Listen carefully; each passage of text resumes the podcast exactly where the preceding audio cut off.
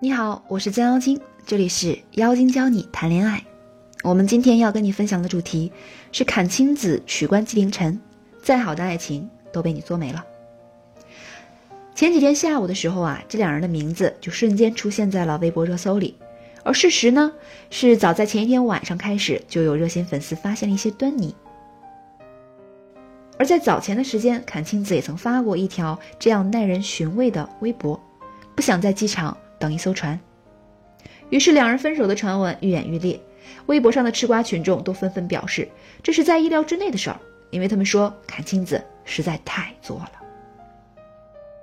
有人说，最好的爱情不是你在闹，他在笑，而是你在气，他在哄。有人说，你不敢作的原因是因为身边没有一个哄你的人。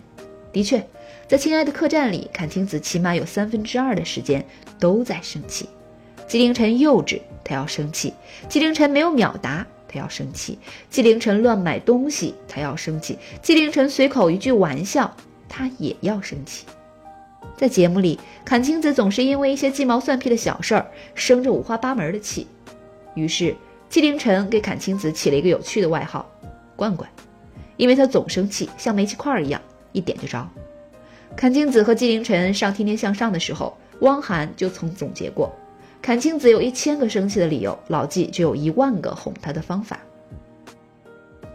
我们突然发现，阚清子是在用生气来表达爱。然而情到浓时，无理取闹也是恋爱情趣。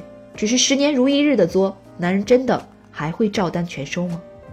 然而我们都知道，在恋爱生活里，小作怡情，大作伤身，方法不对，再好的爱情也会被你作没了。其实，男人每一次哄你，其实都是在透支你们的爱情。你千万不要以为你作了，他哄了就完事儿了。其实就好比会员的积分卡一样，你每作一次，你在男人心里就会扣一分，直到先前积累的那些爱都因为你的无理取闹而被一次次的扣完为止。在《亲爱的客栈》里，有一次阚清子说要去接客人，问纪凌尘去不去，纪凌尘说不去，结果阚清子就生气了。屏幕前的观众们一脸黑人问号。我们发现，青子在表达要求的时候，更像一个要棒棒糖的孩子。当得不到满足的时候，就会一个人生闷气。他想要纪凌尘陪他一起，但又不直接表达。女人的细腻触碰到直男的大条神经，结局必定是不欢而散的。那么，我们究竟该怎么从男人手里要到棒棒糖，而不会让他们觉得我们是在作，是在无理取闹呢？我们可以采用撒娇、互惠、示弱的连招，必能打出一招 A C E。第一，撒娇大法，百试不爽的必杀技。这娇怎么撒，则是个大学问。青子拉长身线，边跺脚边拽着纪凌尘的胳膊说：“宝宝要去接客人了，你要不要一起去？”这不是撒娇。青子轻轻柔柔的在纪凌尘耳边说一句：“我要去接客人了，你陪陪我呗。”这。才是撒娇，因为对男人来说，青子已经把原本的工作悄悄变成了约会。他不是去接客人的，他是去陪女朋友的。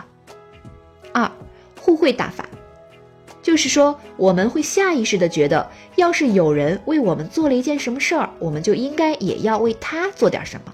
即使一个陌生人，当他主动帮我们一点小忙时，我们也会突然觉得不那么容易拒绝他的请求了。所以，我们经常可以看到，推销员在推销的时候，总会给你一些免费的试用。这些小恩小惠，在无意间都是一种强而有力的压力。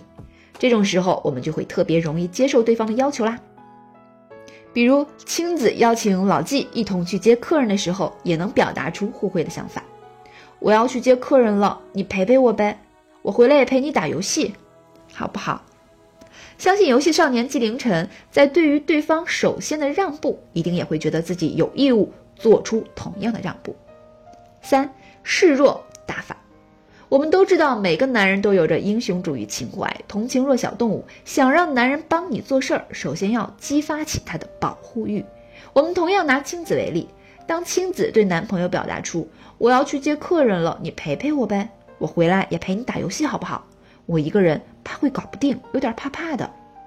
这样说的时候，相信纪凌尘此时此刻一定会英雄救美似的扑上去了吧？记住了吗？我们遇到不顺心的时候，不要拿生气来表达情绪，因为生气没有用。我们需要的是调教，钢铁直男的恋爱心法。之前说的都是预防，那接下来就说说怎么善后吧。心理学上有个词儿叫静音效应，就是说一个人对某件事儿或某个人最后的印象，往往是最强烈的，甚至可以冲淡在此之前产生的各种印象。说白了，就是当你作了之后，过程也许很不愉快，但最后要有一个好的结局。你们的关系因为这次作变得更亲密，他心里就会产生类似“你其实也就是撒撒娇，也很可爱嘛”这种想法。而这种好的印象一旦形成，就会变成一种正面的反应机制。当你下次再提要求时，他会根据上次满足你要求的愉悦印象自觉完成。跟男人说话的时候多用否定句，比如你们因为一点小事吵架了，生完气的时候，你可以这样跟他说：“我才不要你来接我呢，我才不跟你一起去呢，我才没有想你呢。”等等撒娇的句子进行调情。动作上呢，可以掐一下、捏一下对方，但是别下手太狠哟。这些类似于撒娇的动作和话术，男人会非常受用，你们的感情也会在你这种作的话语中越发甜蜜和愉悦。爱情不易，那年纪凌尘用一万个哄人的方法，只为博阚清子一笑。来说说你身边那些作男作女的故事吧，我在评论区等你。